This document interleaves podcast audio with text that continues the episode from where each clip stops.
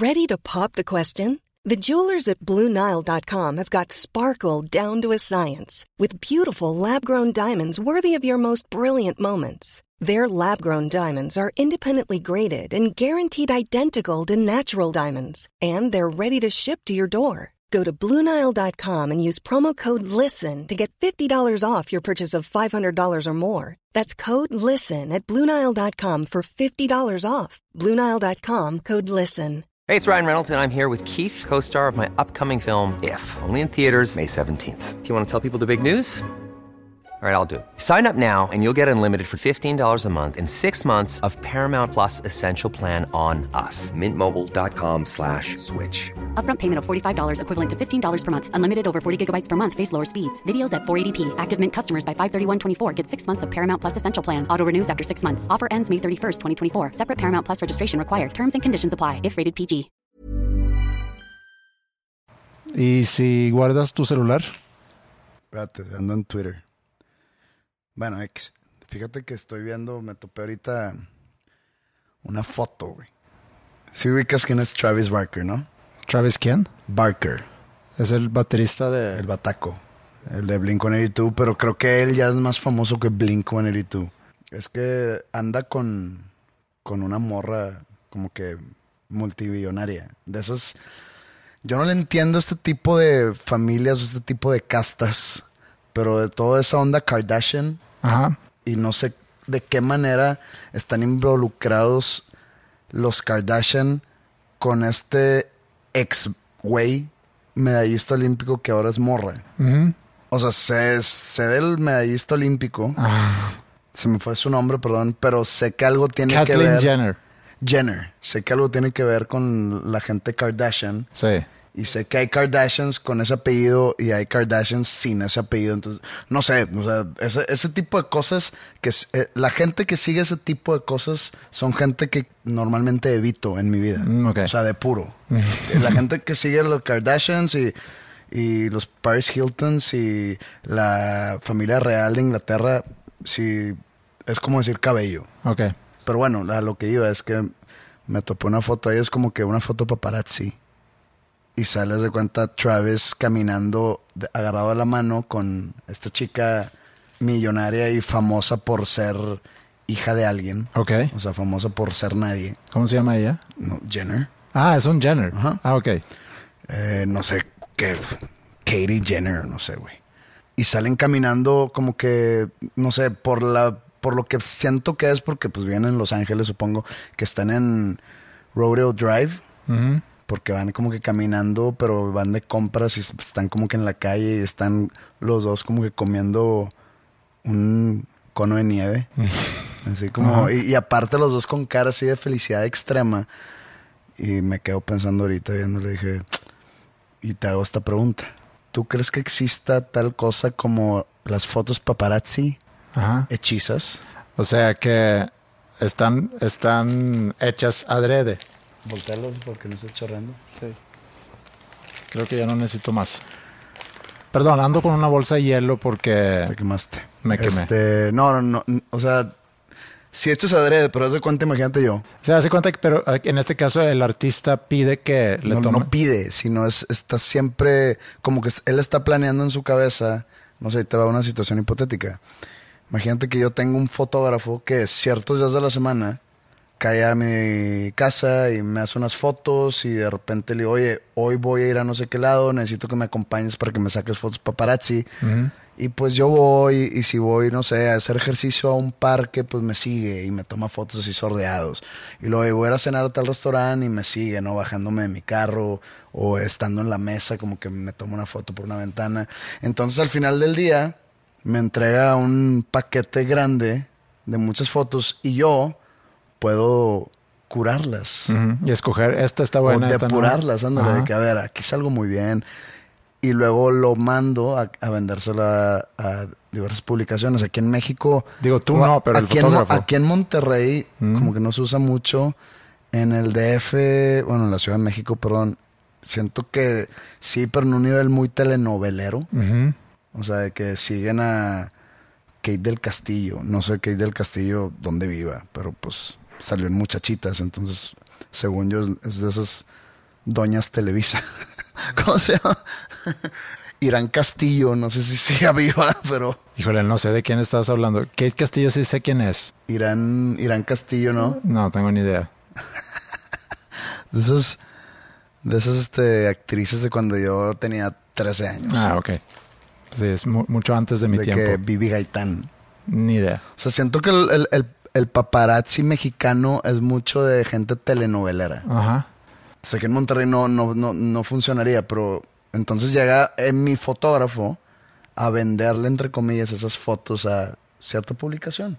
Entonces es ganar, ganar para mí, porque me mantengo vigente en publicaciones. Te haces el interesante, Me hago el interesante como que, ah, mira, Pepe va a ciertos restaurantes, entonces tiene una muy buena vida. como si fuera, sí. Y Cosa no normal. no, de- digo, no, no me sé nombres de restaurante. The Ivy. Ajá. De, de, de, de Beverly Hills. ¿no? Ajá. Que de hecho una vez fui y super X. Pero bueno. Y aparte controlo la calidad de mi imagen en esas fotos. Y aparte, Puedes llevarte una comisión porque el fotógrafo se supone que lo va a vender a algún periódico o algunas revistas. entonces nos llevamos 50-50. sí, pero la pregunta aquí es si creo que existan, o sea, ese tipo de fotos o arreglos entre un Ese artista. tipo, de, ese tipo de prácticas. Ah, pues te voy a decir por qué no creo. Porque si tú eres de cierto tamaño, digo, económicamente hablando, no es que hay acuérdate que estamos en el negocio de la percepción. Sí. Bueno, no estamos. El negocio del entretenimiento.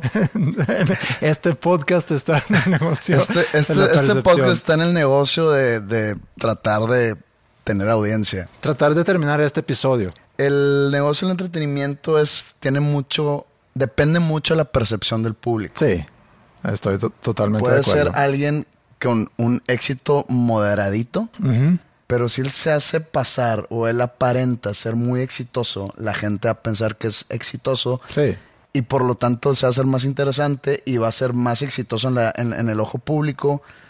Pero entonces llega el momento, en el caso, por ejemplo, de artistas y músicos, en voy a hacer un concierto en tal lugar, pero ese, ese supuesto éxito no se va a reflejar en venta de boletos. ¿no? Como el agente de bienes raíces en la película American Beauty. No sé si te acuerdas de esa película. Sí, sí me acuerdo Kevin que la he Spacey. visto unas 10 veces. No me acuerdo quién hace ese papel. Eh, la hace Greg Kinnear, uno de esos güeyes. Sí, puede ser. Pero él dice que para tener éxito tienes que aparentar ser exitoso. Sí, sí, sí. Es como dicen, creértela primero.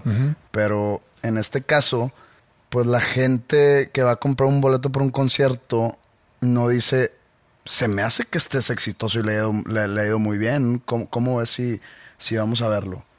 Acá es, oye, me gustan sus canciones. Sí.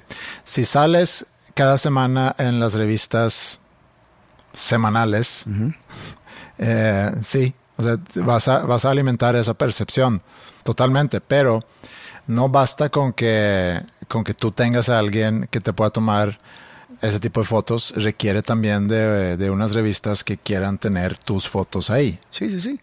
Digo, también si eres...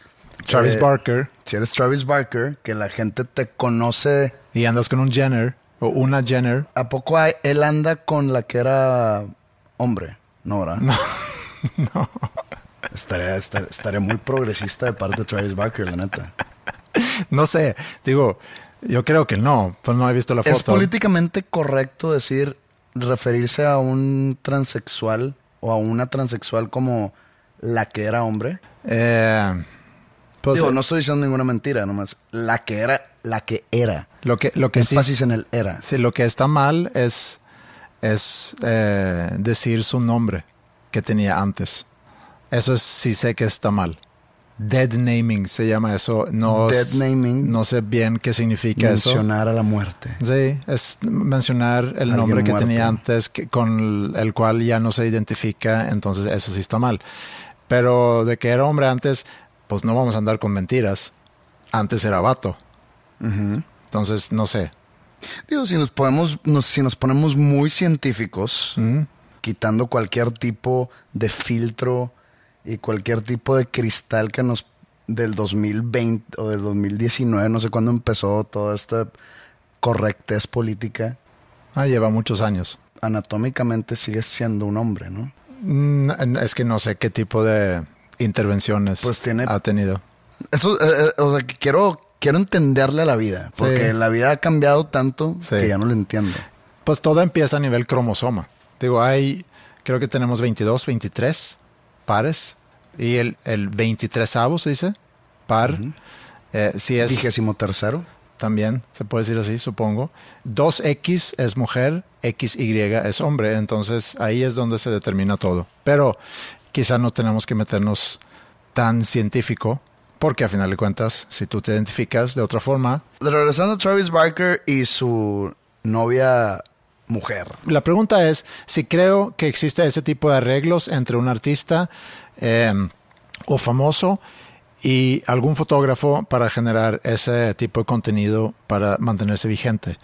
Mm, no, no, no creo, pero tampoco me sorprendería por lo mismo que dices que... Es que es lo mismo en, en es- hablando de la percepción. Eso es una práctica, yo creo que igual Mm, a comprar followers o a comprar eh, vistas de algún video. sí, Porque la percepción recae en que, no sé, un ejemplo. Imagínate Juanito, que es un artista que tiene, saca un video y tiene 200 millones de reproducciones ese video. Y pone tú que este Juanito se tiene un concierto y mete 100 personas. mm, Pero luego llega Joaquincito mm, y tiene 5 millones de, de vistas. ajá, Pero llega a un concierto y mete 2 mil personas. sí, La gente va a percibir a Juanito más, más exitoso Sí. por los números que ahí están siempre. ¿no? Sí. Son como un, un, aparador, un aparador. Y dice, ah, 200 millones. Y Joaquincito tiene 5. sí. Entonces, este güey es mucho más exitoso.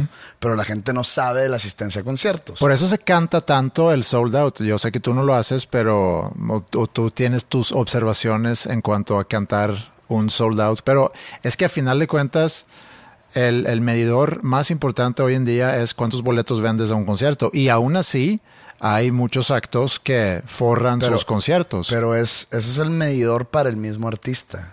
Sí, pero debe, sí, pero debería de ser. Porque la gente, Para la industria la, la- también. la- la gente no, no quiere buscar esa información. No. La gente nomás quiere que, o sea, que, que indirectamente se la den. Sí. Entonces tú te metes a, a Spotify y ves los escuchas mensuales y ves un número grandote y dices tú, ah, no, hombre, este güey la está rompiendo. Pero hay mucho detrás de ese número. Sí. No significa exactamente. En Spotify está un poco complicado. Sí, está complicado. Eh, en YouTube no está nada complicado, pero Spotify sí puedes, o sea, hace mucha diferencia si logras colocar tu canción y eso es que tú no lo vas a lograr. Puedes a lo mejor con contactos y demás, pero Lo de las playlists. Eh, exacto. No, no, no. Para mí no, eso no es la respuesta. Lo que estás buscando no es. pues es que hay mucha diferencia si una canción entra a un playlist muy popular. Eh. A lo mejor para ti no, para una banda que está arrancando sí. O sea, ahí puede ser una diferencia. Yo sé que esos son números chiquitos para ti, pero puede significar que una rola de un artista relativamente nuevo a lo mejor te tenga 50 mil streams y que su segunda rola más popular a lo mejor tenga 5. La diferencia puede ser un playlist. Sí, ahí sí. O que tuve un destello de viralidad. Sí. La canción. Pero bueno, regresando al número ese de Monthly Listeners, que es el primer número de referencia que te tira Spotify, que, que, que yo creo que es incorrecto de parte de la plataforma. Deberán usar los seguidores. Es mucho de percepción. O sea, te, te da eh, comidita para la percepción. Es comidita para la percepción. Y no es, digamos que no es muy real. Pues es que real. Sí, sí, es re- no, no, no, no, no, no que esté diciendo mentiras, pero es falso como a un tipo de monitoreo sobre medir cierto éxito o medir si le va bien al artista o Sí. pero ah, y en Spotify no se pueden comprar esos. Regresando a los followers en cualquier red social, comprar followers es lo mismo a traer tu fotógrafo y que te tome este, las fotos andando por la vida y vendérselas a publicaciones ya seleccionadas muy cautelosamente. Al final del día, esas dos prácticas es para la percepción. Entonces Travis Barker a lo mejor contrató. Se ve, se ve muy armoniosa la foto. No sé, ahorita, ahorita te la enseño. Pero se ve demasiado armoniosa. Se ve así como que los dos cagados de risa, siendo una pareja enamorada feliz. Y como que en, un- en una situación ideal de famosos de que van de compras y trae este güey como que unas bolsas así que no reconozco las marcas, pero supongo que son marcas caras. Y y están así como pasándola súper hiper divertido. Entonces está muy ojón. Se me hizo muy ojón a la foto de que "Eh, esto está súper seleccionado. ¿Es algo que tú? súper controlado. Que es algo que haría yo. Mm. Pues cuando me case, no sé, con Vivi Gaitano, con Irán Castillo, pues probablemente sí.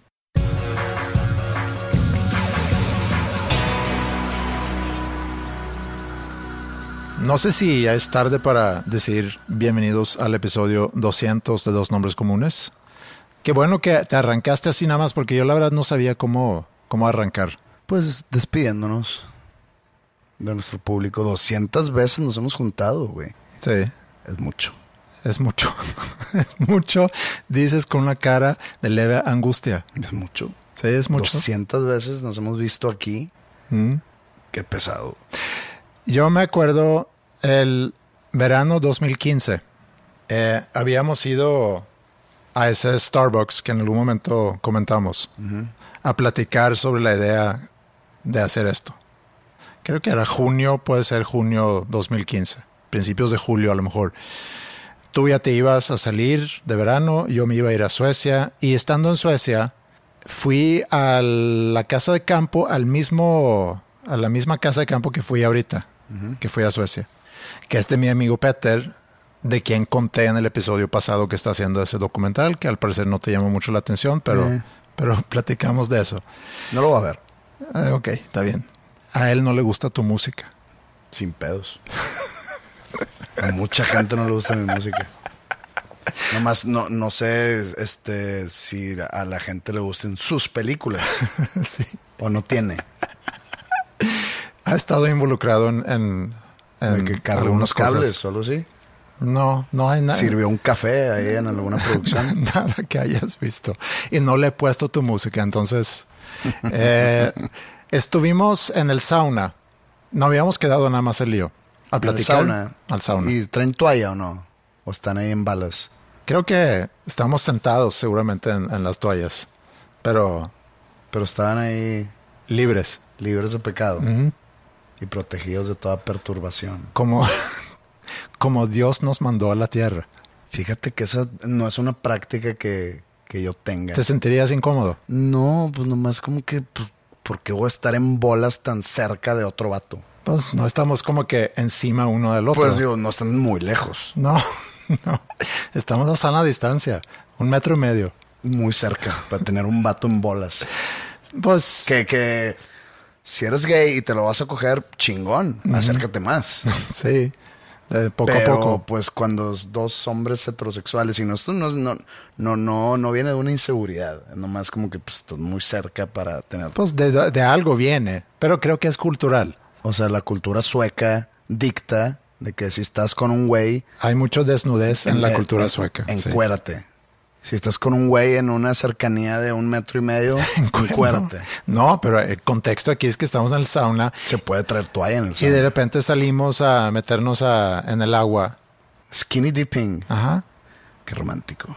Entonces, digo, es también interesante ver en qué detalle, en qué detalles te fijas. eh, en, en No, la- pues que dices, estaba en el sauna con él y nomás fue que estabas en bolas. O, Sí, estamos en... o sea, si un día me invitas algún tipo de sauna o vapor, Mm. de repente decir sobres si vas a estar encuerado. Eh, pues depende dónde, dónde será. Pero no me preocuparía tanto por ti si fuéramos a, a ir a un lugar así. Me sentía un poco incómodo por Ingrid la primera vez que fuimos, porque en Suecia sí es muy común que... Y no todos lo hacen, pero él, por ejemplo, es muy así. Eh, y Así su- como. y así como no tiene problema en estar con estar desnudo. Ni cuando es... Es que no, hay yo no mujeres. tengo problema en estar desnudo. No, ¿Sabes pero cómo? con otras personas. O sea, no, no quiero tener un vato Sí. desnudo a mi cercanía. O sea, no quiero estirar mi brazo y que haya peligro de que roce ahí algún Algo. tipo de órgano. ¿Sabes cómo? sí, no, no, prefiero que estés entoallado. Sí, está bien, entiendo eso y lo respeto y todo. Pero me sentí un poco incómodo porque hace muchos años antes de ese, de ese incidente, que tampoco es incidente, ese suceso en el 2015 cuando estaba con él en el sauna, habíamos ido años antes, Ingrid y yo. Y también nos metimos al sauna, creo que Ingrid no, pero estaba ahí en el cerca de, Y pues, gente entrando, saliendo con o sin toalla. Y, y, me acuerdo que me sentí un poco incómodo por Ingrid sabiendo que la cultura mexicana no es mucho de andar. Fíjate que me he dado cuenta que mientras más viejo estás, como que ya te da hueva. Entonces ya como que ese proceso de estar en tu locker y desvestirte y, y, y, ponerte una toalla e irte al sauna o al vapor o al, o al hidromasaje, ya como que te vale madre esto. Eh. Y muchos de los viejitos que yo he visto en bolas tienen como que una panza que les, que les tapa. Es como, entonces como que van caminando así con una pancilla. No sé cómo explicarte. O sea, que si estás ruco no hay pedo, pero si estás morro, ahí hay bronca. Mm. Y yo estoy como que ahí ya en la línea, ¿no? De que estoy morro, pero no tanto, pero no, estoy ruco, pero, pero, tampoco, no tanto. Tampoco tienes panza que te pueda cubrir. Hoy en día no. Todavía no. No sé qué vaya a pasar sí. en el futuro. Cuando saque panza, probablemente ya, pueda, ya podamos ir a al algún sauna. tipo de vapor. Sí, está bien. Entonces estuvimos ahí platicando y me preguntó, bueno, ¿y qué planes para después de verano, cuando regresas a México? Y le conté de ti, de que me había juntado con un güey que estamos platicando, estamos en pláticas sobre hacer un podcast. Y me acuerdo que estaba muy emocionado con esa idea. Y le platiqué y le dije más o menos de quién eras tú, cuál era la idea, de qué se iba a tratar, que tampoco teníamos mucha idea de qué se iba a tratar. Y ya, o le platiqué, me acuerdo que estaba muy emocionado, regresé aquí y retomamos ese tema y, y, en septiembre ya salió el primer episodio hace ya seis años. Y en aquel entonces, cuando nosotros nos juntamos, digo, no te conocía, éramos conocidos pero no, no amigos. Y cuando volteo para atrás... Ni amigos veo, ni extraños. Ni amigos ni extraños, exacto. Y veo esos seis años también pensando en todas las preguntas que han llegado en esta, en esta semana. Pensando en esos seis años, pues yo jamás pensé que íbamos a grabar 200 episodios. ¿Qué pensaste? ¿Unos 22? No, eh, digo, quería grabar uno nada más para ver si... ¿Qué, qué va a pasar? O sea, ¿Va a funcionar o no va a funcionar? Y luego, pues de ahí vemos. Tampoco pensé que iba a poder componer música que tú luego ibas a grabar si alguien me lo hubiera dicho, son de esas cosas que estás pendejo. Eso no va a suceder. Que me ibas a invitar a, a cantar en un concierto tuyo importante en, en, un lugar muy grande en la Ciudad de México. Que íbamos a hacer, sobre todo eso, que íbamos a ser muy buenos amigos, porque para mí eres de mis mejores amigos que tengo aquí en México. O sea, no, no califico al mejor amiguismo en general. bueno, a nivel internacional. O sea, aquí sí. en México, en Canadá, que nosotros en Noruega hay si un eres, par. Si eres de mis mejores amigos, punto. Bueno, igualmente. Con quien paso mucho tiempo. Entonces, cuando veo la pregunta o las preguntas, porque son varias personas que han preguntado lo mismo, de que qué es lo que han aprendido o qué es lo que se llevan o qué ha significado, pues yo creo que es eso. Son muchos episodios, es muy difícil también de decir, este episodio fue el mejor episodio, este fue el, el, más divertido. Digo, son 200, la verdad no me acuerdo, que también esa es otra. Cuando oye, de repente, no me acuerdo de que hablamos la semana pasada. Sí, cuando escriben a preguntar, oye, ¿en qué episodio mencionaron tal cosa? Y digo, pues no, no sé. Recuerdo que se ha mencionado, pero no es posible recordar en qué, en qué episodio fue. Entonces, eso, eso para mí ha sido lo más importante de eso. Yo no, te, yo no tenía ninguna expectativa en particular más que ojalá sea divertido y sí ha sido muy divertido. De repente. o sea, hay, hay, episodios aburridos, ¿no? No, eso sí. Pero yo digo más bien el, el viaje. El yo viaje. creo que el, el, plus de todo esto, o un plus, es sentarnos a, a grabar. Todo lo demás es una consecuencia que le gana mucho al sentarnos a platicar. Ah, sí, porque no es como que de repente después de este episodio ya te voy a decir, bueno, pues hasta nunca. O ahí cuando te tope a ver si nos saludamos. Pues no, o sea. Sería muy triste eso. Me puse a, a investigar un poco sobre la audiencia que, que nos escucha. Uh -huh. Que también nos podemos dar cuenta en redes sociales pero no sabía, por ejemplo, que casi el 70% son hombres la gran mayoría son hombres. Creo que es tu culpa. ¿Sí? Pues tú te metes al sauna con vatos encuerados.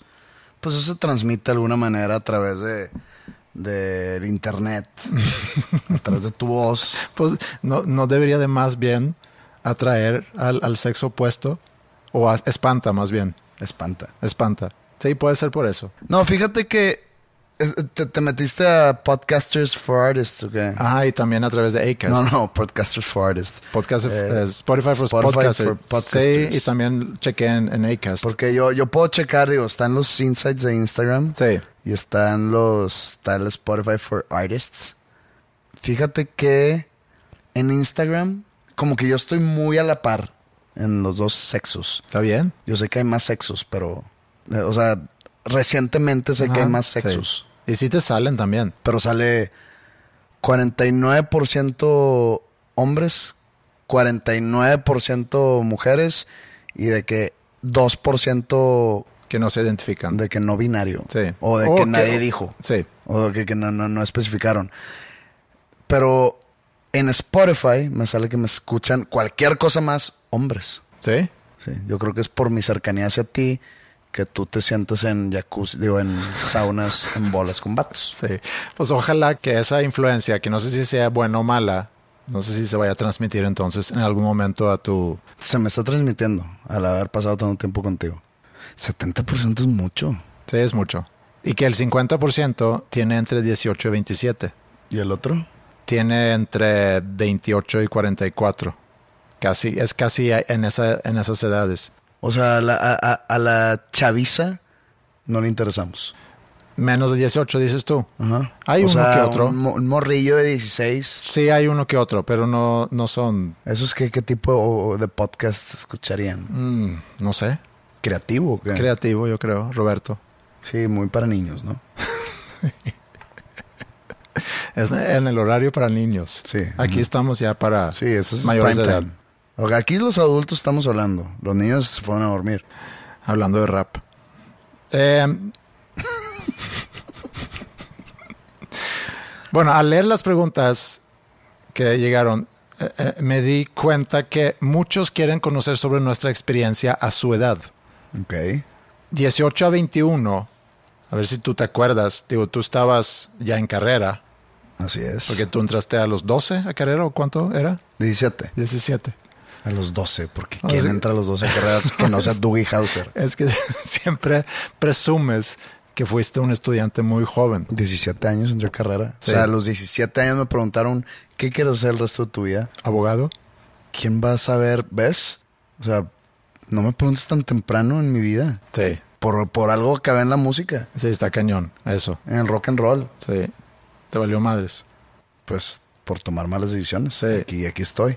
Pero yo, Sin trabajar casi dos años. en, en- en esa edad, yo me gradué de prepa y sí estaba valiendo madres. Realmente me gradué de prepa y no tenía la más mínima idea porque no quería meterme a estudiar. O sea, porque no sabía. Y creo que aquí ¿No sabías estudiar? no sabía qué quería estudiar.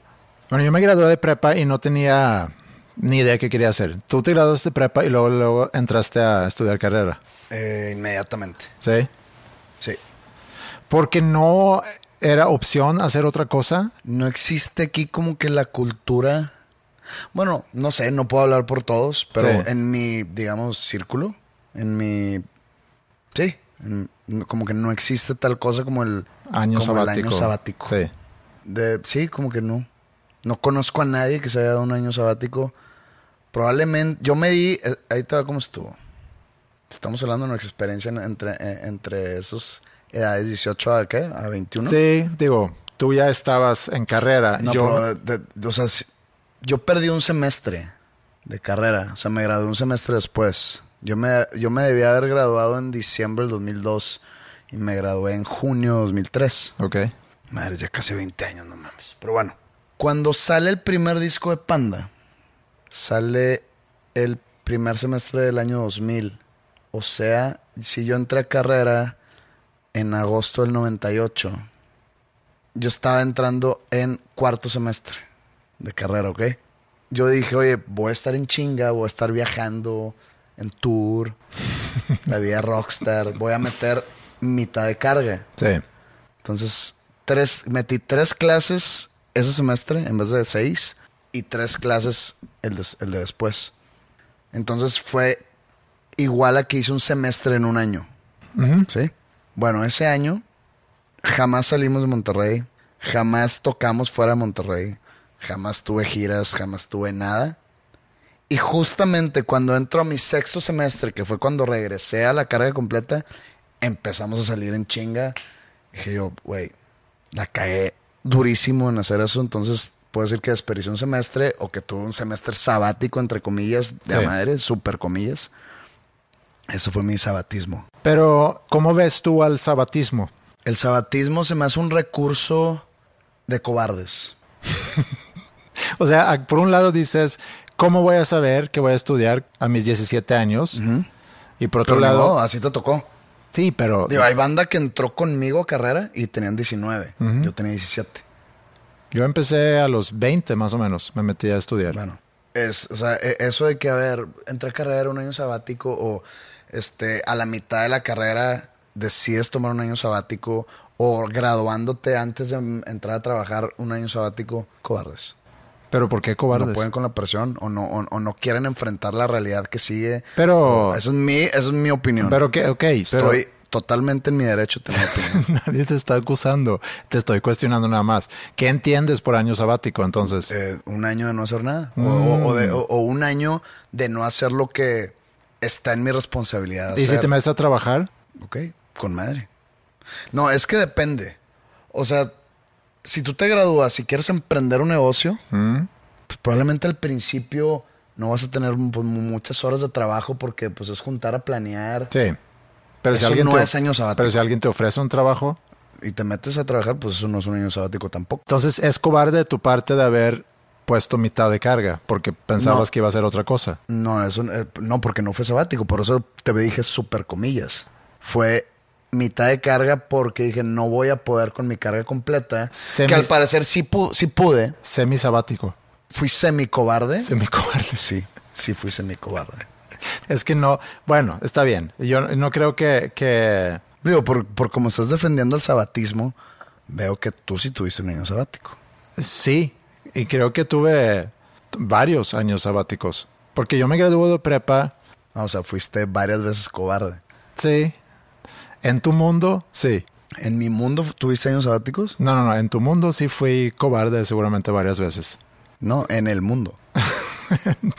Yo me gradúo, no sé bien qué es lo que voy a hacer. Mucha presión. No. No, no puedo más. Necesito un año para aclarar mis pensamientos, para ver qué es lo que sigue, porque es mucha presión. Es que está- N- te- No puedo, no puedo. Déjenme molestar. Te estás contradiciendo mucho. Entonces, háblame el siguiente septiembre. Yo me metí a trabajar y luego me metí a estudiar otra cosa. Digo, llevo como dos años sabáticos ahorita, ¿verdad? Esto no es cobardismo. Esto es pandemismo. Y, y ya por fin entro, estudio un año, pero no quiero continuar estudiando eso, entonces tomo otra vez un año sabático. Voy Para a Alemania. la cabeza que estoy muy confundido. No sé cómo dar el siguiente paso de vida. Toda la gente espera demasiado de mí. Ustedes piensan que es fácil ser yo. Es muy difícil. Por favor, déjenme molestar. Necesito tomar esto con la máxima calma. No me hablen. Búsquenme el siguiente septiembre. Tú nunca te sentiste perdido, Estoy perdido. Es más, no me he encontrado. pero a esa edad, Sí, toda mi vida he estado perdido. ¿sí? Eso no tiene nada que ver con ser sabático. No, pero yo también me sentía un poco perdido en cuanto a qué es lo que quiero hacer, que creo que es muy normal si tienes 18, 19 años. Ajá, muy normal, pero no por eso te vas a tomar una. Papá, hay una que me siento perdido. El siguiente año no me pagues el colegio. No, es que ¿para qué vas a pagar 100 o más miles de pesos para que alguien entre a estudiar algo que no tiene ni idea si eso es lo que quiere estudiar, si ni le va, no Pero entonces si en le va a ese año sabático trabajaste, generaste algo. Sí, Ah, ok, cambia, cambia todo. estudié. Normalmente Y necesito un sabático y me voy a ir a... A encontrarme a mí mismo. A encontrarme a mí Pues, mismo al no. Tibet. No, no, no. Tienes que hacer algo, obviamente. O sea, año sabático, yo hablo de lo, que estamos hablando, es año sabático total. No de que no sé qué trabajo hiciste mientras tuviste tu sesión de encontramiento contigo Pues mismo. trabajé mucho como mesero, por ejemplo. Ok. Muy bien. Sí. O sea, no eras nomás una carga para la familia. No, no, no. Yo ganaba mi propio, mi propio dinero.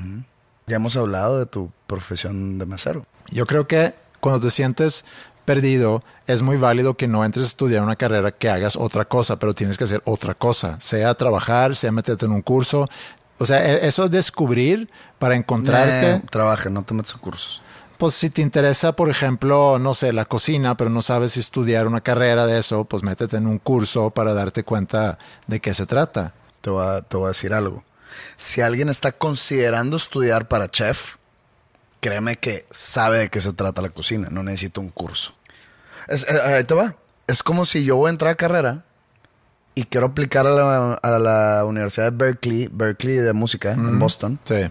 y no sé tocar nada.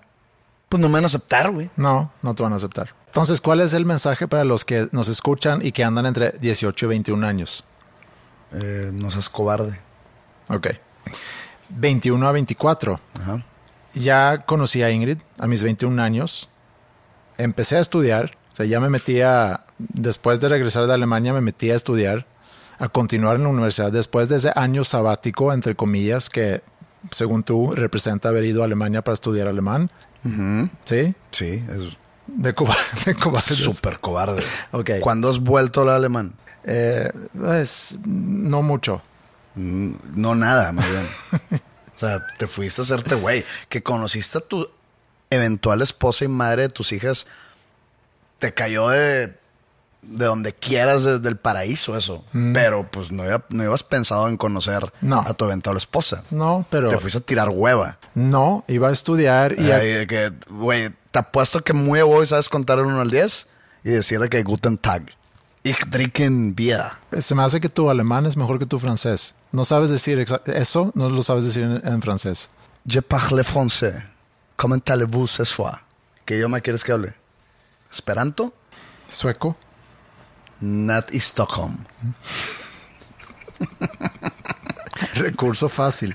Bueno, pero al- del 21 a 24 conozco a Ingrid, regreso a Suecia, me meto a estudiar y estoy valiendo madres otra vez porque lo único que tengo es mis estudios, que más o menos divertidos, y, y tengo a una novia que vive al otro lado del mundo. Entonces, eso es mi Complicado. vida. ¿Tu vida 21 a 24? 21 sigue estudiando. Tiene una novia. ¿Planes para el futuro? Nah, fíjate que yo siempre fui muy de- del momento. Planear, pues, ¿para qué planeas? Tenía una gira en estos últimos dos años y pues me la chingaron. Pues, ¿Para qué planeas? ¿Qué más? Pues me gradué a los 22. Entré a trabajar de licenciado. No saqué mucho de esos años, o esos, sí, años, trabajando. Eh, no tenía gran cosa. Yo sé que lo, lo hemos platicado aquí, pero ¿qué tan grande era el conflicto en tu casa cuando tú decides dejar tu trabajo para dedicarte a la música? Cero conflicto. ¿Sí? Ningún ya- problema. al momento que yo me gradué de carrera, a mis 22 años, yo sé que hay diferentes situaciones a diferentes personas, pero bueno, me tocó a mí que al momento que yo me gradué, fue el último día que recibí algo de mis papás. O sea, algo económico o algún tipo de ayuda. Te seguían queriendo. Sí, sí, sí. El amor sigue, sigue llegando a mí. Ajá. El, el- el amor de padres, ¿no? Sí. pero Pero nada- el momento que fue junio 3 del 2003, o sea, mi regalo de graduación fue un dedo pintado para toda mi vida económicamente hablando. De aquí en adelante tú te vas a pagar todo tu pedo. Todas tus decisiones de que si dejas tu carrera, que si te dedicas a la música, que si quieres ser abogado, es muy tu pedo. Está bien. Digo, bien y mal. Pues digo, desde los 18 se supone que ya eres adulto, ¿no? Sí. Tenía 22, ya llevaba cuatro años siendo adulto. Ya era responsable de mis decisiones. Entonces, ningún problema. Cero problema. Hubo más problema conmigo. Cuando decido totalmente dejar de trabajar o dejar de dedicarme al derecho, fue fuera de estos años. Perdón, dedicarme al derecho me da risa porque estabas Sí, sí, sí. sacando copias. No. cuando pasó lo de lo que te he canta- de lo que te he contado de, de que trabajaba en el despacho ese, Ajá. sí, pero yo seguí después. Ah, ok, ok, ok. Ok. Pues acá, Copes, tú qué, tú, tú, tú, eh, sacabas platos, güey. Sí, sí, sí. No, o sea, n- sí. Ajá. Eso se dio en otra época, que, de la cual no estamos hablando ahorita. Ahorita es 21-24, ¿no? Sí, 21-24. Bueno, en 21-24, eh, yo me, me, me dieron un trabajo en un despacho de abogados, que diría el nombre, pero no creo que está de más. Pero no me pagaban. Practicante. Y ya estaba graduado, o sea, ya tenía mi título. Nomás que me decían, "N- nunca has trabajado. Y yo, pues no, tengo cero experiencia. ¿Por qué nunca trabajaste? Y yo, pues porque le estaba pegando al rockstar. O le estoy pegando al rockstar. Entonces, había ahí varios leaks y varias asistentes que me reconocieron de que, ah, este güey, digo, no habíamos logrado gran cosa en la banda. Pero cierta fama local. No, no, no, ya seminacional, pero nada, nada importante. Ok.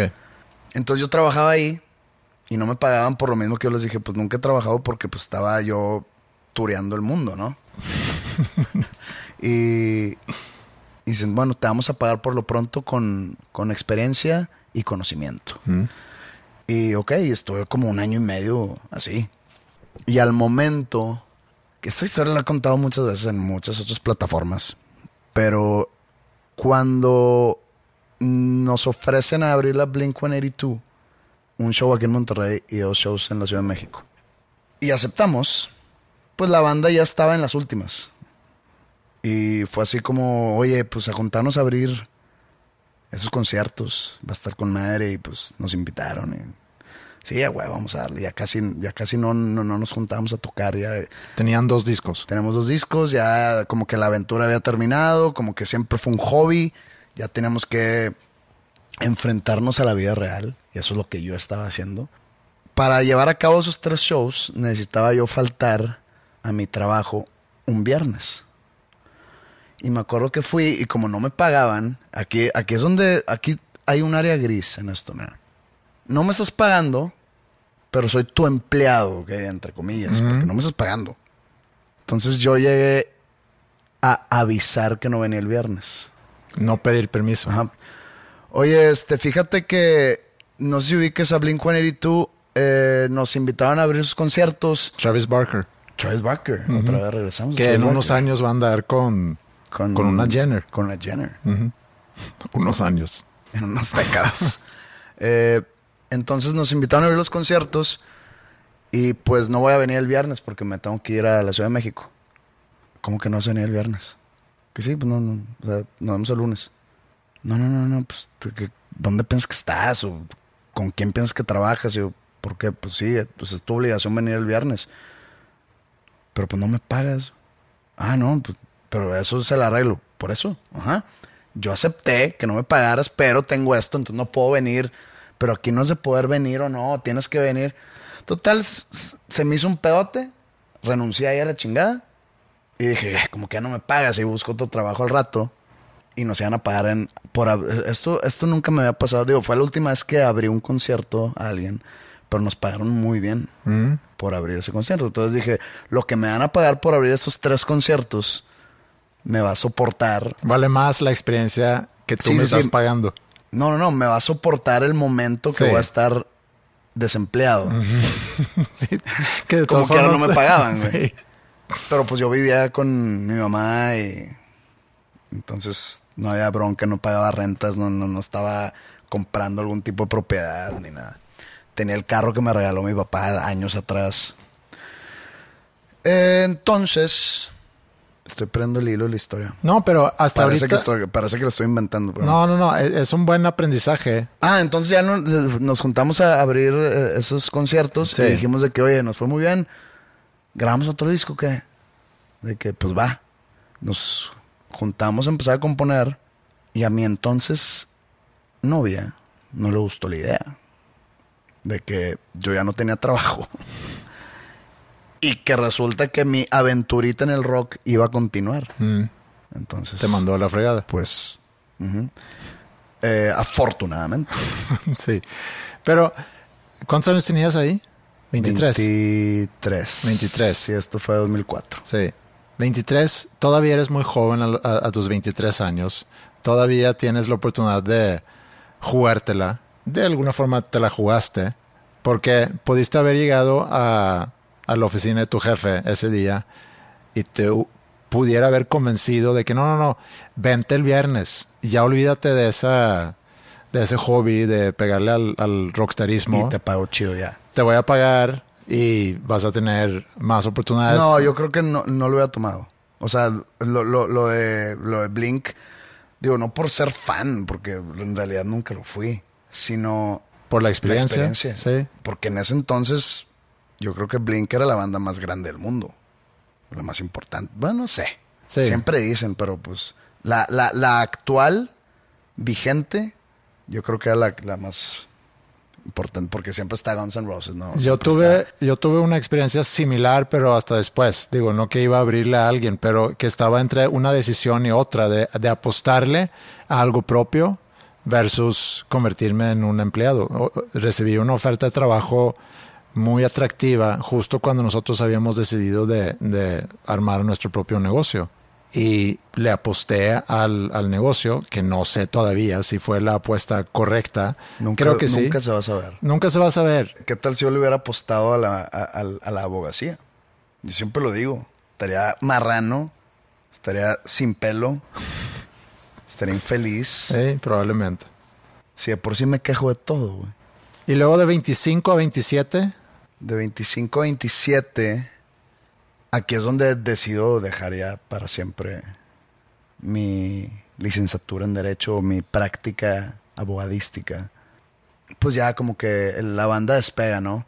Pero yo al mismo tiempo yo quería como que mantener un pie en ese mundo profesional. Por más que la banda se empezó a ser muy famosa, muy famosa, muy famosa. Yo empecé, seguí trabajando con un güey con el que trabajaba en ese despacho. Nosotros como que manejábamos el área fiscal. ok.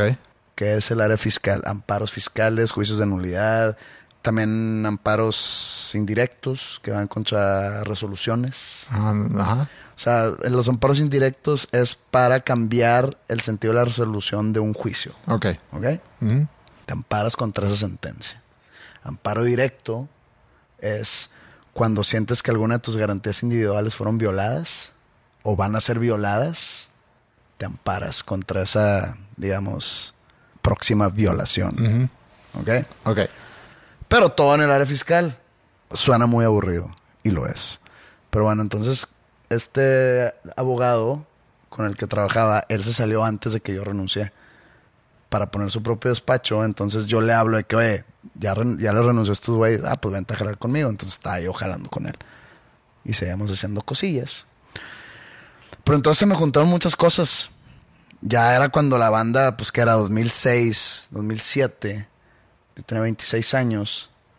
Y la banda ya se convirtió en algo que no, se nos salió de control. Y aparte yo seguía en esto, digo, en esto del, del fiscalismo. Ajá. Y tenía otra novia. Entonces yo me acuerdo que llegó un punto donde me dio como un... Es que no es ataque pánico. Es, me dio un algo. Unos, algo similar. Digamos que sí fue un ataque de pánico, pero según yo así no se sienten los ataques de pánico. Como que me, me abrumó la vida y acabé yendo al doctor, me llevaron al doctor. Entonces me dijo el doctor, no, pues es algo tipo ataque de pánico y cuál es el problema. Y pues como que era psiquiatra también. También, pues es doctor, ¿no? Y, y ya le digo de que pues tengo esto, esto y esto. O sea, estoy con esta banda que me la vivo de gira regreso, tengo esta responsabilidad en el mini despacho que cre- creamos y pues también le tengo que dedicar tiempo a mi novia. Sí. Entonces me dice, pues vas a tener que depurar una de esas tres. O tu banda, o tu trabajo este, o a la novia. Pues decidí depurar el trabajo. Y así fue como dejé de ser Ya. abogado para Fíjate que siempre. yo no sabía que todavía seguías. Esa, esa historia tuya no, no, no la conocía. Que yo no sabía que todavía en el ¿qué? tercer, cuarto disco, o sea, justo antes de irte a, a componer. eh, Maine, sí. Sí, exactamente. Yo creo que el año, no, un año antes de lo de Maine fue esto. O sea, decidí dedicarme completamente a la música. 25 a 27 es cuando yo me acabo de mudar a México para ver si aprendo español y si consigo un trabajo. Y realmente yo me vine a México porque me gradué antes que Ingrid y porque tenía curiosidad de cómo iba a ser tener una vida aquí y sobre todo tener una novia que vivía en la misma o vivir en la misma ciudad pues que mi novia. Empezamos un negocio propio y también valimos madres. Entonces, creo que algo que, que es de esta edad, de, de los 18 a los 27, es que empiezas cosas y tarde o temprano estás valiendo madre porque puedes estar perdido, porque no te salió como tú pensabas, porque andas abrumado a lo mejor, porque hay conflictos en tu vida, porque no te gusta tu trabajo, porque tu novia, no sé, lo que sea. Y eso es recurrente. La vida es caótica. La vida es caótica. Entonces, cuando alguien pregunta, bueno, Es más, si tu vida no es caótica, ahí hay que preocuparse. Porque la vida es caótica. La vida son pedos. Es apagar fuegos, es sentirte mal, es sentirte bien de repente, pero Más mal que bien. más mal que bien a lo mejor. La vida es un dolor de huevos, básicamente. Entonces, si, si tu vida no te causa ese dolor, algo estás haciendo mal. O no estás vivo. O le estás cagando. Sí. La otra mitad de la audiencia tiene entre 28 y 44, que eh, a, a mí me sorprende que haya gente de repente cerca del vuelo. Digo, yo sé que tengo mayor que 44, pero de repente hay uno que otro que escribe que soy de tu edad. Y de 28 a 31, ahí es donde soy papá por primera vez y al mismo tiempo la empresa que habíamos fundado empieza a tener cierto éxito, pero ese éxito dura, no sé, seis meses y luego ya estamos valiendo madres otra vez. Entonces ahí se combinó el estrés de tener un, un- negocio que nomás no despega y aparte ser papá por primera vez, que para mí fue un, o sea, lo sentí mucho ese cambio. Y yo creo que es muy común que, que cuando eres papá por primera vez, entras en otro mundo de responsabilidades y te puede causar mucho estrés porque de repente crees que debes de tener todo resuelto para poderle atender la vida a esa persona.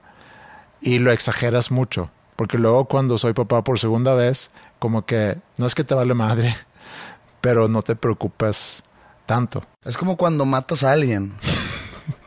que el primer asesinato que cometes Te causa te mucho saca, te saca de remordimiento. pedo, ¿no? De que, Y ya el segundo, el tercero y el cuarto, pues ya X, ¿no? O sea, como que ya lo hiciste. Es similar. Es similar. Mi 28-31 han sido los años más decadentes y de perdición de toda mi vida. ¿Sí? Sí. Yo sé que suena que estoy un poco viejo, pero de mi 28 a 33 años era años de puro cagadero. Así, literal la palabra cagadero. Rock and roll. Durísimo, porque estaba soltero, porque estaba en una banda muy exitosa, entonces como que andaba surfeando las olas del éxito, soltero, de viaje, joven, o sea, tenía 30, Sí. pero pues me veía pues un poco más morro, como normal, como aún, afortunadamente. Entonces sí, me iba bien económicamente, entonces, por la banda, obviamente. Y perdición, ahí sí. Y esto no, no es ningún secreto, o sea, no, no lo mantengo muy, o sea, no me da pena. Pero fíjate la diferencia entre los dos. O Sí, sea, cuando me lo estabas contando dije, madre, o sea, aquí ya hay una diferencia de que yo, uh, tú de que no, estamos emprendiendo un, un negocio que no sabemos si va a ser exitoso o no y tenemos como que ese, esa preocupación y al mismo tiempo pues, fui papá por primera vez, entonces todo ese encuentro de sentimientos y yo pensando que madre, o sea, o sea, mi, mi preocupación era de que a ver si no amanezco en algún lugar sin mi hígado y la madre. Fueron años de mucha decadencia. No onda Motley Crue The Dirt, no, porque eso no existe. Pero pues ahí como a la mitad. Sí, estuvo muy denso. 32 a 35. Ahí soy papá de nuevo. Y, y la empresa ya le está empezando a ir bien. Entonces tenemos ahí, Ma- Mila nace en el 2006. Del 2006 a 2007, más o menos, van bien las cosas. Y luego ya eh, empieza a valer madre otra vez. Y en ese inter teníamos muy claro que ya queríamos hacer otra cosa y ahí es donde empezamos a, a planear School of Rock, que luego ya abrimos en el 2009, pero 32 de 35 no estaba tan mal. ¿Tú ya habías salido de la decadencia o seguía hasta... No, los- ya había salido de la decadencia. Bueno, a mis 34. Ya. 32 aún. Como a los 34 como que me estabilicé. Y pues ya estabilizado, pues surge un cambio muy fuerte en mi vida. Que fue cuando termina la banda y empiezo con mi carrera solista. A mis 35. Sí, que eso es precisamente... Bueno, a tus 35 fue eso, sí. Sí, eso para mí fue hasta ya después. Cuando empezaste tu carrera solista. Cuando, sí, cuando empecé mi carrera solista.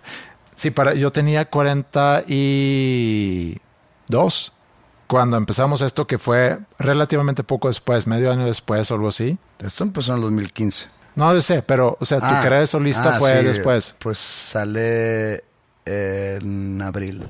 abril 2016, 2016. ¿no? Sí. Bueno, de 36 a 39, ahí es cuando abrimos School of Rock y tuve crisis existencial, porque ya estaba llegando a mis 40 años y, y me preguntaba, bueno, ¿qué he hecho con, con mi vida? Pues yo estoy ahí. ¿Pero tú has sentido alguna crisis existencial? Toda, vivo en una crisis existencial. Pero no tanto hacia tu profesión, sino hacia tu vida en Hacia general. mi vida. Sí, Incluida mi profesión. está más cabrón eso. Yo nada más lo tenía hacia mi profesión. No, pero creo que es parte de mi personalidad. Como que siempre estar buscando los puntos negativos o los caminos difíciles y yo mismo autosabotearme, yo mismo ponerme obstáculos, yo mismo ponerme el pie. Sí. Y eso es parte de vivir en una crisis existencial perenne que no termina. Pero pues bueno, así me tocó. Y luego de 40 a 43 es cuando hago las paces con la vida que escogí profesionalmente. Eh, empecé Habitat y luego poco después empezamos esto. Pero si veo ese periodo y por eso quería como que repasar estos años, 18 a 44, que es en donde está ahorita nuestra audiencia, en, ese espectro de, de edades, la mayoría hombres, es que cada periodo de dos o tres o cuatro años, el, el tamaño que le quieres dar a esos periodos, implican muchas cosas que en el momento puede ser un gran problema o puede causar un conflicto o puede hacer que te sientas perdido. Y si ahorita tienes 20 años y dices, cuando tenga 30 o cuando tenga 25, ya voy a estar bien, ya voy a haber salido de eso. Pero Va, va- se te va a cruzar otro pedo. sí. Y, y no lo digo para desmotivar, sino lo digo como un... Para que, se- que sepan que pues, se viene. Sí, así es. La vida adulta es vida que es pedo tras pedo tras pedo. Solución, en, en lo que estás apenas solucionando uno, ya está saliendo otro en- del otro lado. Y en- de repente se te pueden juntar hasta tres, cuatro pedos. De repente empiezas a solucionarlos y puta, otro. De que ya. Entonces, prepárense los, los morritos, los que tienen 26 años, que dicen de que pues todo está bien tranquilo. ¡Pum! Madres. Los 30 se vienen y los 40 ni se digo, yo estoy empezando mis 40, ¿no? Pero sí, la vida, la vida es difícil, es caótica.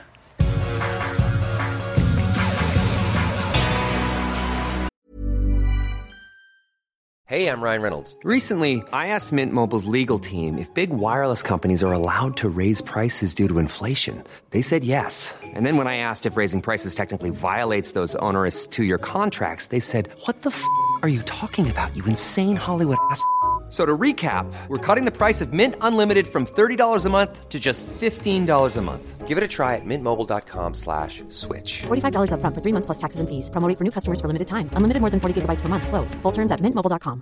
Hey, it's Ryan Reynolds, and I'm here with Keith, co star of my upcoming film, If, only in theaters, May 17th. Do you want to tell people the big news?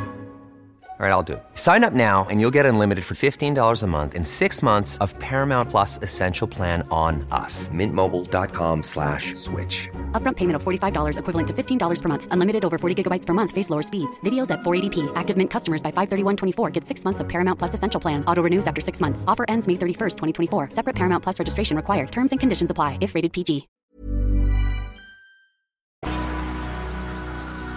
Recibimos muchas preguntas.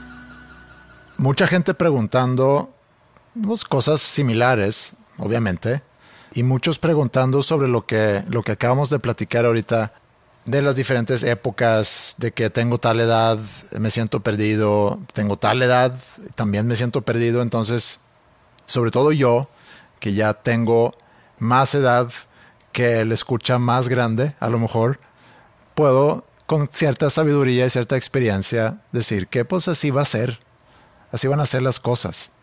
Eh, de que te sientas perdido ahorita, no pasa nada, vas a salir de ahí y luego te vas a sentir perdido otra vez y otra vez vas a salir. Es vivir sin GPS. Es vivir sin GPS, sí. Pero vamos a algunas otras preguntas y muchas gracias a todos que mandaron sus preguntas. Está muy divertido leer. No podemos incluir todas, pero escogimos algunas. ¿Cuál es el episodio menos divertido de grabar? Hablando de un episodio hipotético o una es una pregunta directa, Ah, cuál es- fue Sí. o cuál ha sido. ¿Cuál ha sido? Yo creo que el, el- los que hicimos a distancia. Y yo digo que el de que grabamos cuando yo estaba en Chicago. No, el que, duró 12 minutos. Sí. No, ese no, ese no, no, porque duró poquito. Me acuerdo uno que yo estaba en San Antonio. Grabamos dos cuando- do- o tres cuando yo estaba en San Antonio. Sí. Hace, no sé, cuatro años. Más, creo que fue la primera temporada, inclusive. Eh, hubo uno que dije, terrible, terrible. No quiero volver a hacer esto de grabar a distancia, no es lo mismo. Está pinchísimo. Eh, y eh, uno de esos episodios ha sido para mí el más aburrido. Eh, aquí otra pregunta relacionado al episodio pasado. ¿Por qué quieres... Ah, porque hablamos sobre tener cosas bajo control y la inseguridad en el futuro. Sí, lo platicamos en la semana pasada, hablando sobre la pandemia. Eh, ¿Por qué quieres tener todo en control? ¿Por qué quieres tener esa seguridad del futuro? ¿Qué tipo de seguridad desearías, desearías para estar satisfecho? No sé si está a mí la pregunta porque yo lo platiqué, pero digo, podemos hablar sobre el, el por qué quieres tener control. Yo no quiero tener control. Yo sí quiero tener control. Y eso es un problema. Hasta fui a terapia en algún momento para aliviarme un poco de eso. Mucha responsabilidad del control. Sí. Y no tener control para mí es, es, un- es una preocupación de no tener control de No las confías cosas. en la gente, Confío más en ti. en mí mismo que en la gente en general. Hay que delegar. Sí, yo sé, pero Delega o muere. ¿y por qué quieres tener esa seguridad del futuro? Porque quiero tener control, es la respuesta. Suena muy villano de tu parte. O sea, que porque quiero tener control. Quiero controlarte. No quiero controlar a nadie más, no quiero controlar al mundo, quiero nada más tener control sobre mi vida. Pepe, ¿qué crees sea lo más significativo de ser regio? Y coincides conmigo que es infundado el desprecio que se siente hacia los regios de los del resto de la República, particularmente los chilangos. Yo no siento desprecio. Yo siento que se burlan, que no es igual a desprecio. Que la gente de, de- otras ciudades, no exclusivo chilango, se burlan de Monterrey, de la gente de Monterrey, y no es culpa de la gente de Monterrey. Es, no sé, es que leve. Es culpa de las figuras públicas que han salido regiomontanas en los últimos años diría nombres, pero la, la verdad no, no vale la pena ni mencionar a nadie. Pero eh, influencers, políticos, y no hablo de uno, hablo de varios, figuras de televisión, canales de televisión, programas de televisión. Creo que eso ha dado mucha carnita a, a lo demás de la República en como tirarnos cagada. Pero no es desprecio. Y siempre ha habido como una. Un pique desde que tengo memoria entre los regios y los chilangos. Pero pues siento yo que es un pique no sano, no, no, no, no por decir sano, pero no insano. O sea, es nomás de, de carro. O porque pues yo tengo amigos chilangos muy cercanos. Sí. Chilangos, chilangos. No hay que regios que se fueron a vivir allá, sino chilangos de toda la vida. Y ellos, yo creo que mis amigos chilangos han de decir lo mismo de mí, de que pues tengo un muy amigo regio que, pues digo, La competencia ami- amistosa. Sí, es que creo que también pasa en cada país donde mucho se concentra en la capital, como es en Países México. centralistas. Sí, digo, Suecia pasa lo mismo con Estocolmo siendo la ciudad más grande, capital, que se habla mal en el resto del país de, de Estocolmo. No, pero, pero pues muchas veces por envidia. No creo que los regios le tengamos envidia a, a- a la No. gente, a los capitalinos para nada. O sea, creo que no hay un regio que diga de que quisiera ser chilango, ni un chilango que quisiera ser regio. Es simplemente como que así es, es la idiosincrasia social entre esas dos ciudades. Pero sí, yo creo que ese desprecio, entre comillas, de cual se refieren, no es desprecio, es como burla esos últimos años por ciertos personajes que han salido de aquí. Y hay, hay muchos, o sea, hay muchos personajes que han salido en los últimos cuatro años, de los cuales creo que sí merecemos esa, esa burla. Mm, Está bien. Pero la otra pregunta que tiene aquí, ¿qué, qué es lo más significativo de regio? Yo tampoco sabría contestar eso. O sea, Monterrey es medio de rancho, pero también es algo que me gusta porque... Culturalmente. Sí, Culturalmente. culturalmente, pero también el que... No, No que todos se conocen, porque es una ciudad de 5 millones de O sea, personas. no es, no es inf- infraestructuralmente no es de rancho. No. Siento que culturalmente sí, Ujú. Pero no creo que sea la característica definitoria de ser No, regio. a lo mejor no. Y también es mentira eso lo de ser codos, es puro pedo. O sea, si tú te fijas, y no quiero entrar en política ni nada, pero somos yo creo que el estado que más Aporta. aporta al gasto, al erario público. Pregunta para mí si soy el mismo Andreas aquí que en Suecia. Eh, difícil para ti contestarlo. Es como decir, oye, el Pepe del lunes es el mismo que el Pepe del jueves. y, y no lo es. Sí es. Y eres el mismo Andrés, nomás hablas sueco allá. Sí, pero sí cambian ciertas cosas. Cada vez quizá menos, pero antes lo, lo- lo notaba más. O sea, llegaba a Suecia y me comportaba más como sueco. De que vas en bolas a los saunas, así. Sí, lo podemos dejar. Pero, pero es buena la pregunta porque sí lo he pensado muchas veces que cuando estoy allá, sí hay ciertas cosas que cambian en mi forma de, pensar o de actuar, comportarme. Quizás soy más directo, pero creo que se ha ido borrando ya con los años, eh, de tantos años viviendo aquí. ¿Qué consejos nos darían a los jóvenes adultos para crecimiento personal? ¿Y qué cosa tenemos que hacer antes de los 40? Siento que es una pregunta para ti. Así muy abstractota. No hay nada que tienes que hacer. Muy, muy como. Muy de motivación. Siento que te veo más a ti por ese camino. Motiva a la juventud, Andrés. Ok. No hay nada, para empezar, no hay nada que tienes que hacer antes de los 40. Si yo te digo, te tienes que, tienes que conseguir un buen trabajo estable, te tienes que casar, tienes que encontrar dónde vivir, tienes que tener unos hijos, eh, comprar un perro. Unos hijos. Sí. Y no, o sea, no, no es así. Yo creo que antes, antes de los 40, yo creo que una buena meta, antes de los 40, es darle una buena pensada a qué te gustaría dedicarte entre los 40 y 50. O s- 40 y 60. Tienes, si tienes 30, pues tienes 10 años para, para pensar en eso. Creo que eso es mi respuesta. Eh, ¿Qué ha sido lo más difícil de trabajar los dos juntos? La dictadura. ¿Sí? Es una dictadura muy pesada. Es por mi necesidad de tener control. Yo creo que alguien con menos personalidad que yo no hubiera aguantado el, el primer año. Pero como yo soy una persona de carácter fuerte, perseverante, paciente, aquí estoy. Tiras mucho eso de la dictadura y el otro día lo tiraste otra vez en un mensaje, la dictadura, y te pregunté, muy sinceramente, ¿ahora qué hice? Y no... Ser dictador, Pero, pero, ¿cuál fue mi... autoritarismo. ¿Pero qué hice? ¿Me negaste un tema? Así nomás de que, no, eso no. Ah, cabrón.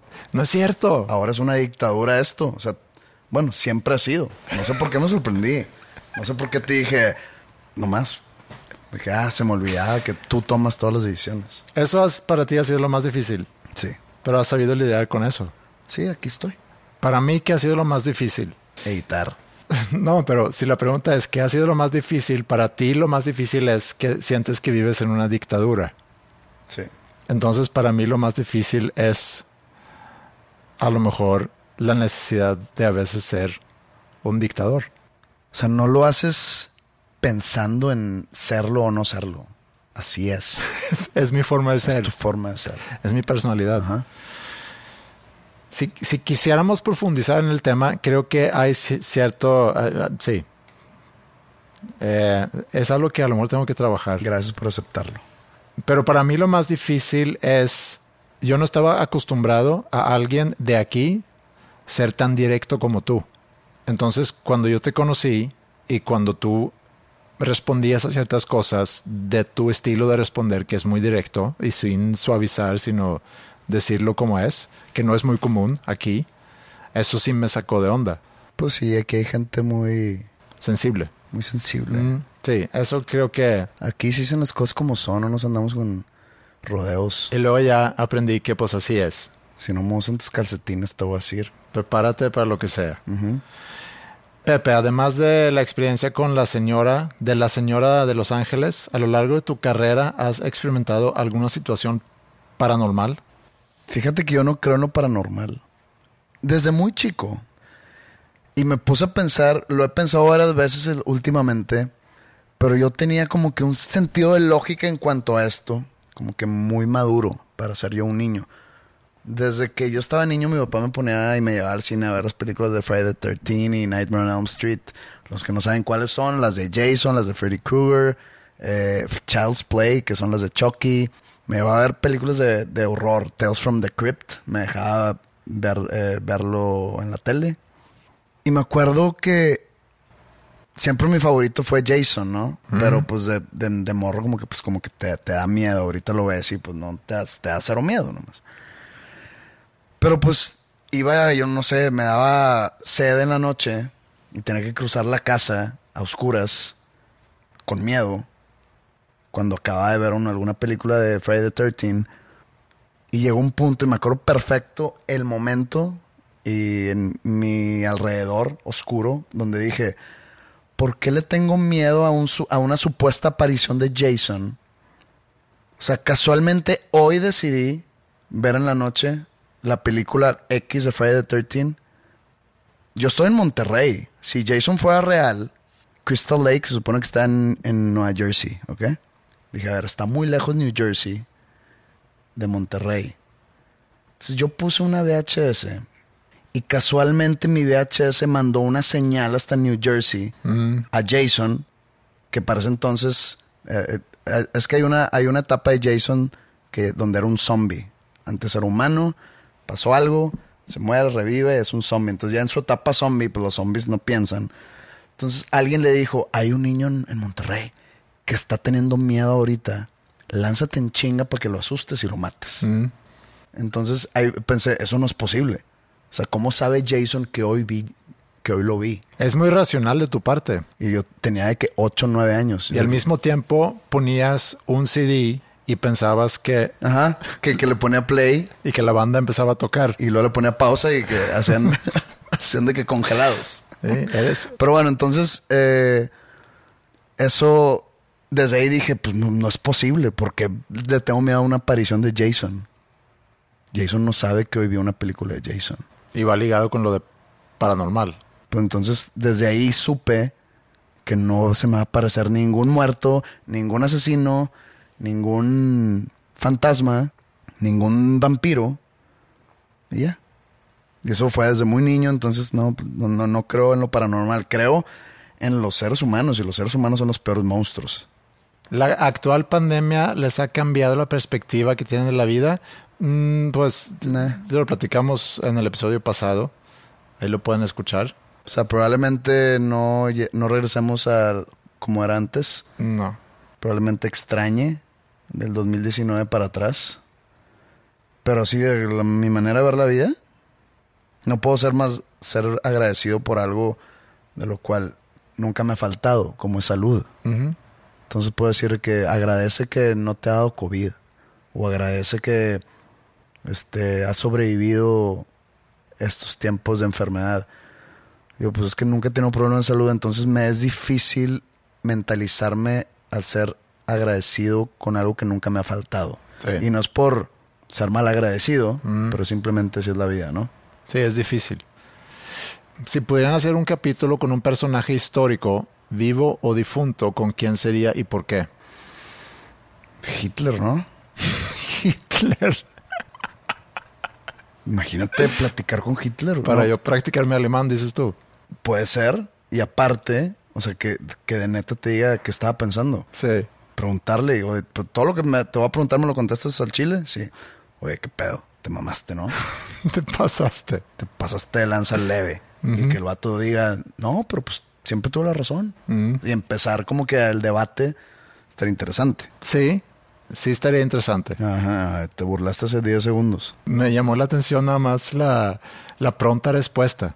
Pues siempre he dicho que quisiera tener una conversación de esa naturaleza con ese güey. De que qué pedo, o sea, la neta, qué chingados. Así como grabamos el episodio con, con Farid y Diego, estaría interesante tener un episodio con Stalin y con Hitler. Y analizar una canción de Nirvana. No necesariamente, pero hablar un poco de qué onda con ustedes dos. Sí, qué pedo. ¿Cuánto cobraría Pepe por venir a mi cumpleaños? No hay cantidad. No, no está, no está disponible, Pepe. Después de cuántas citas es bueno decirle a la chica con la que salgo que me gusta. Desde la cita cero. Pues digo, por algo Pues no pierdas el tiempo, güey. O sea, va en chinga, vámonos. Yo diría que después de la primera cita, si te gusta, No, pues ya te gusta. pues a lo mejor fue un blind date. Ya no existe tal cosa como un blind date. Una cita ciegas. Ya no existe. ¿Ya no existe? Creo que no. Yo no sé. Que, yo- "Oye, te voy a presentar a Juanita. Ok, no me, no me enseñes su Instagram. No quiero ver fotos de ella. Quiero llegar a un blind date. No existe. No, sí es cierto, no, ya no existe. Eh, ¿Cuál es el mayor miedo de José Madero?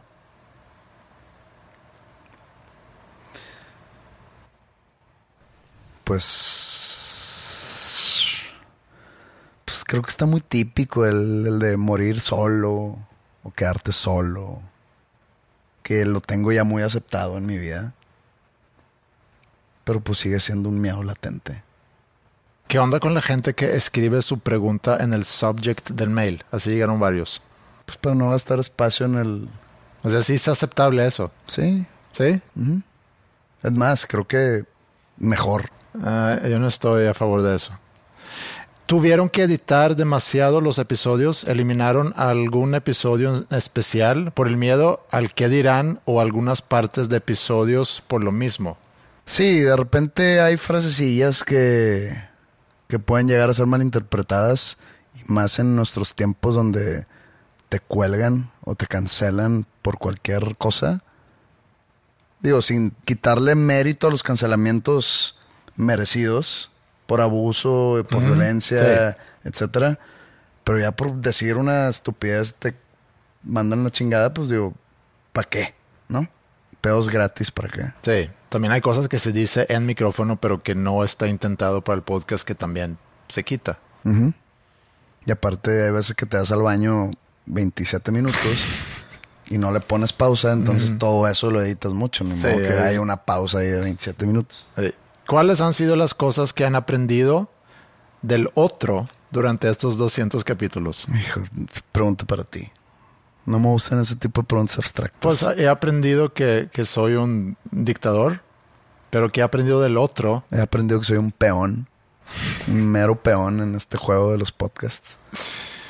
He aprendido, bueno, para ser sincero, he aprendido muchas cosas. He aprendido, pues más sobre, sobre una carrera que desde hace mucho tiempo me, me ha llamado la atención y me interesa por haber estado tan cerca de tu carrera y, y ver cómo trabajas. He aprendido sobre esa ética de trabajo que tienes. O sea, de que constantemente estás haciendo cosas. Yo sé que no eres mucho de planear, pero, pero sí estás muy consciente de las cosas que se tienen que hacer y lograr para mantenerte vigente. Son aprendizajes que me llevo. Aquí dice alguien, en mi opinión, han tenido éxito en sus respectivas carreras y proyectos que creen que los ha llevado hasta donde están. Pues para construir un poco sobre lo que acabo de decir, yo creo que es perseverancia Disciplina. y disciplina. y un instinto de sobrevivencia que cuando estás por morirte, no literalmente, sino cuando, cuando sientes que hay una amenaza, ahí dependes mucho de tu instinto para sobrevivir y haces cosas que a lo mejor no te veías capaz de hacer, pero también es tener mucha disciplina, ¿sí? En algún tipo de argot más aterrizado, chingarle. Get shit done. ¿Han tenido sueños raros en la pandemia? Sueños. Sí. O yo, sea, tengo, yo tengo sueños raros siempre. No, O sea, mi, mi subconsciente no sabe que estamos en la pandemia para tirarme sueños extraños. al- muy al principio del- de, la pandemia, tanto Ingrid y yo, no sé por si tenía que ver con la pandemia, pero coincidía con las primeras dos semanas, que todas las noches teníamos pesadillas. Están conectados, Andrés. Qué romántico. Estamos conectados. Eh, un par de veces dijeron que no conozcamos a nuestros ídolos porque nos podemos decepcionar. Mi pregunta es, ¿nos decepcionaríamos al conocerlos? No sé. Hay muchos factores. Yo creo que podría llegar a ser un placer conocerme a mí. No, yo creo que podrías decepcionar al igual que yo. ¿Sí? Hay muchos factores externos de entorno que pueden llegar a causar recepción en la gente. ¿Qué tal si un día te estás peleando con un banquero porque ya sabes que tanto banqueros como gente de seguridad en aeropuertos y son demasiado obtusos, no pueden hacer, no, o sea, no tienen criterio alguno y puedes estar en una discusión Y en eso llega y alguien en eso para... llega alguien de que, "Ah, hola Andrés, sé". me encanta tu podcast y dices tú de que me das un segundo. Y ya, o sea, Cortante. no, no, no, y ya lo decepcionaste. Entonces, yo creo que es muy Bueno, posible. ok, sí, Y de- no nomás de nosotros.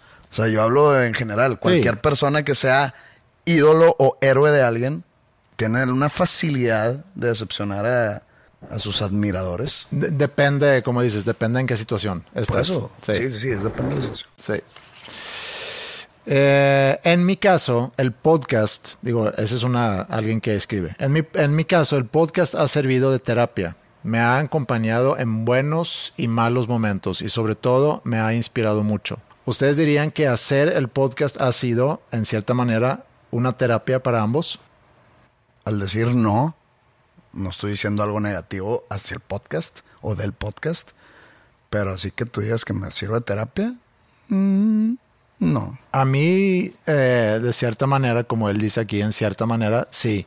Pero tú post grabar, o sea, a ti te gusta, se te hace terapéutico el editar. Mm, No, no, no, me, no, me refiero, y eso lo he dicho también aquí, el, el, eh, es, es un momento que, que aprecio mucho. Ah, lo aprecio. No, no, por pero- eso tiene tintes terapéuticos. no, no, no, pero lo aprecio y no sé, me, me da, me da cierta tranquilidad. Yo me da mucho gusto que seamos de ayuda a, a gente, Sí, que representemos un tipo de momento que ellos perciban como lo pueden, le pueden mejorar su vida en algún sentido. Pero grabar para mí no es, no, no necesariamente es terapéutico. O sea, disfruto, me la paso bien. Eso no quiere decir que no me guste grabar, que no, no- que no lo tome terapéutico, pues, ¿qué te digo? Perdón por ser sincero. eres persona muy sincera, por bien y por mal. Andreas, ¿has contemplado las- lanzar un álbum o algunos sencillos sin intención comercial, sino para cumplir algo que fue tu sueño? Sí, sí lo he contemplado. No lanzar un álbum, porque no tengo tiempo, creo, ni canciones para hacer un álbum. Eso, eso es una pérdida de tiempo. No, pero no tengo así como que 12 canciones o el tiempo para ponerme a componer 12 canciones y luego grabarlas, luego pagar yo la grabación porque no hay una disquera que me lo va a financiar. Sí tengo un par de canciones que sí quiero grabar y en su momento pues lo van a saber. Pregunta para Pepe. En un episodio de Dos Nombres Comunes dijo, dijiste que hubo una época donde se te caía el pelo, pero fuiste con un peluquero, con tu peluquero y le echó, y le echó algo y se le dejó de caer. No fui con un peluquero. ¿Qué cosa usó o qué remedio usó para resolucionar eso? Por favor respondan, no quiero quedarme calvo antes de los 25. Fíjate que como en el 2009, 2008, eh, empecé a notar, y no en fotos, sino en el espejo, sino a ver mi pelo caerse mucho. Entonces me preocupé y fui con un doctor del pelo. No sé cómo se llaman. Pelólogo. No, fui con un pelólogo.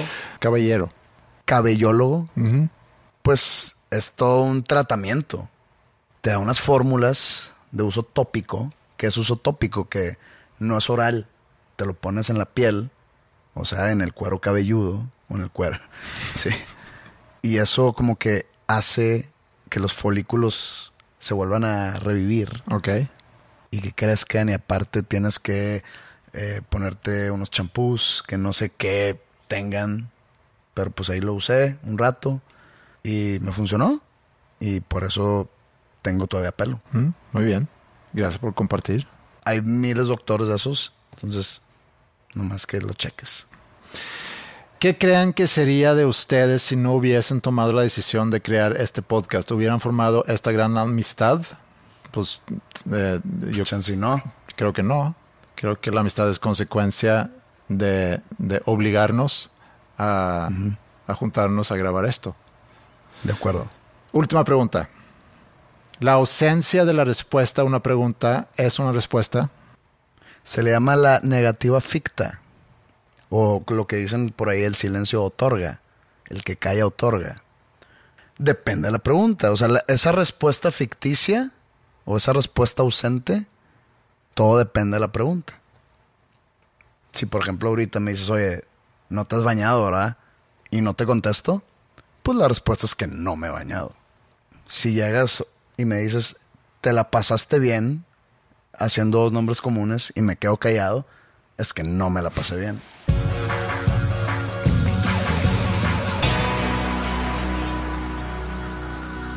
Oye, yo pensado mucho en las últimas semanas. Digo, yo sé que tenemos los dos muchas cosas desde hace tiempo que habíamos dicho que 200 episodios. Como dije al principio, yo ni pensé que íbamos a grabar 200 episodios. Lo agradezco mucho, toda la aventura, sobre todo, no tanto a ti, pero a, la gente que, que ha estado con nosotros esos 200 episodios. Sé que hay quienes hayan escuchado cada uno de los episodios, desde el primero que salió hace seis años. Y, al ver también las preguntas y otros que mandaron mails nada más para comentar, para agradecer, para compartir su experiencia al estarlo escuchando, sí se siente, sí se siente muy, muy bonito eso, recibirlo. Entonces te quería proponer algo. Eh, ¿Te acuerdas cuando jugamos con, eh, hace muchos episodios con los dados? Tengo unos dados en mi celular. Sí, creo que eres la única persona que tiene esa app. Sí. Y pensé que, y eso es porque hace muchos años, o no muchos, pero hace algunos años fui a Las Vegas con un amigo mío eh, de la infancia. Él vive en Shanghai ahorita y nos vimos en, en Las Vegas. Y todo el fin de semana tomamos decisiones o hicimos cosas en función del, del dado. Te das cuenta que pusimos una lista de cosas lo que, lo que realmente queríamos que pasara, lo pusimos a lo mejor dos veces, ¿no? Entre uno y seis. Y luego ya tiramos el dado y si decía cinco, entonces teníamos que hacer en ese momento lo que habíamos puesto como el número cinco. No tienes personalidad Las Vegas. No, no me gusta mucho Las Vegas. Digo, me divertí con él. Regresé después y no me divertí tanto, pero... Tienes personalidad como de pueblo mágico. No, no. pueblo mágico. Imagínate, no sé si ya hemos dicho, pero llegar a un pueblo y que sí sea mágico. De que se aparezca un, de que un dragón. Que sea mágico de verdad. Yo, yo no soy, yo no estoy a favor. Conejos. Yo no estoy a favor de que le llaman mágicos, porque. Porque la magia no existe. No. En Disney a lo mejor, pero nunca he ido a Disney. Por ejemplo, en Lourdes, Francia, pues aparece, dicen que se apareció una virgen ese es pueblo mágico, porque se apareció alguien. Ciudad de México también. Fue en el, monte, de, monte del Tepeyac. Que está por ahí, ¿no? Fíjate que no tengo la ubicación exacta, pero supongo que está ahí en la vecinidad. Bueno, entonces regresando a los, a los dados. Eh, yo pensé que a lo mejor pudiéramos hacer esto, que ahorita saco la aplicación y tiramos el dado. Y si marca 1 a 3, pues ya, seguimos con el plan, Fin del podcast. fin del podcast. Es que, güey, te digo algo. 4 a 6, fin de temporada. A mí me causa mucho. Es que no es problema, porque cada quien puede hacer lo que chingados quiera. Aparte, la facilidad que hay de hacer podcast hace que ya todo el mundo tenga un podcast. Cuando tú y yo iniciamos, básicamente nadie tenía un podcast. Entonces, como que ya me siento parte de un todo. Y nunca me he sentido cómodo siendo parte de un todo.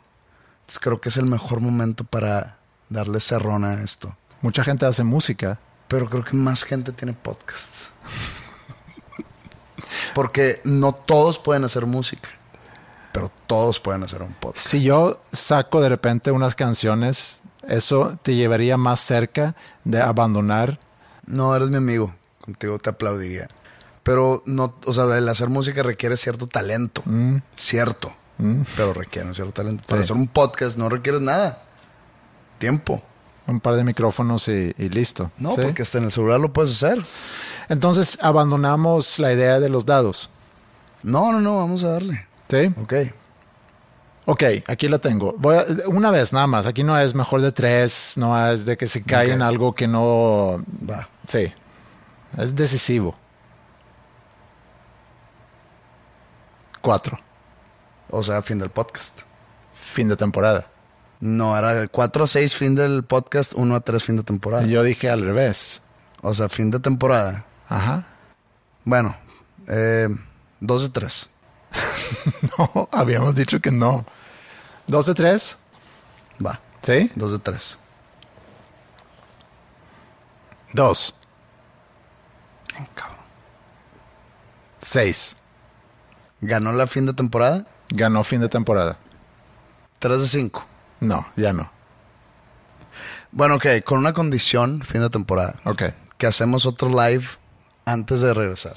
Antes de regresar, Antes de que regrese el episodio 201. ¿y cómo lo vamos a promover? Nada más redes. Sí, pues sí. Ok. Nos escuchan cuatro personas. En, en- en nuestras redes tenemos más. Entonces, atentos de nuestras redes para cuando se anuncie el podcast en vivo. Y digo, pues sí estuvo divertido la vez pasada. Yo no sé cómo lo vamos a hacer ahorita. Igual. Ah, ¿Igual? Sí. Ok. Entonces, espérense un podcast en vivo y después de eso, el regreso de dos nombres comunes en su novena, quizá última entonces, temporada. Yo ya no le- yo ya le perdí la cuenta de las temporadas, mejor en su episodio 201. Aparte, esta temporada duró de que ocho años. Entonces, 201, dos nombres comunes. Todo por un dado que no vaya a estar ahí como que Alterado. alterado tu aplicación. No, y también por, por el cariño que recibimos de todos ustedes que nos están escuchando. Muchas gracias por eso y hasta la próxima. Nos vemos en la próxima transmisión. Gracias por la gentileza de su atención. Pregunto al techo sin que responda. Porque el insomnio no me deja olvidar que hoy el pasado se fue tan lejos, llevándose toda posibilidad. Pronto amanece y llega el final. Después todo es inútil. Siempre te vuelvo a extrañar.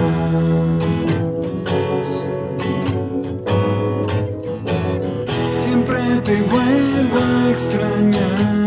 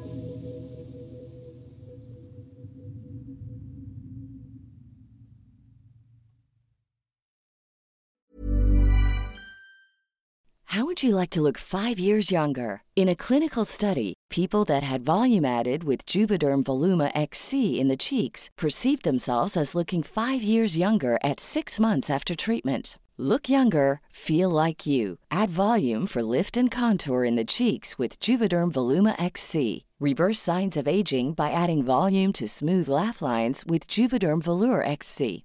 For important safety information and to find a licensed specialist, visit juvederm.com. That's J U V E D E R M.com. Not for people with severe allergic reactions, allergies to lidocaine, or the proteins used in Juvederm. Common side effects include injection site redness, swelling, pain, tenderness, firmness, lumps, bumps, bruising, discoloration, or itching. There's a risk of unintentional injection into a blood vessel, which can cause vision abnormalities, blindness, stroke, temporary scabs, or scarring. Talk to a licensed specialist to find out if it's right for you.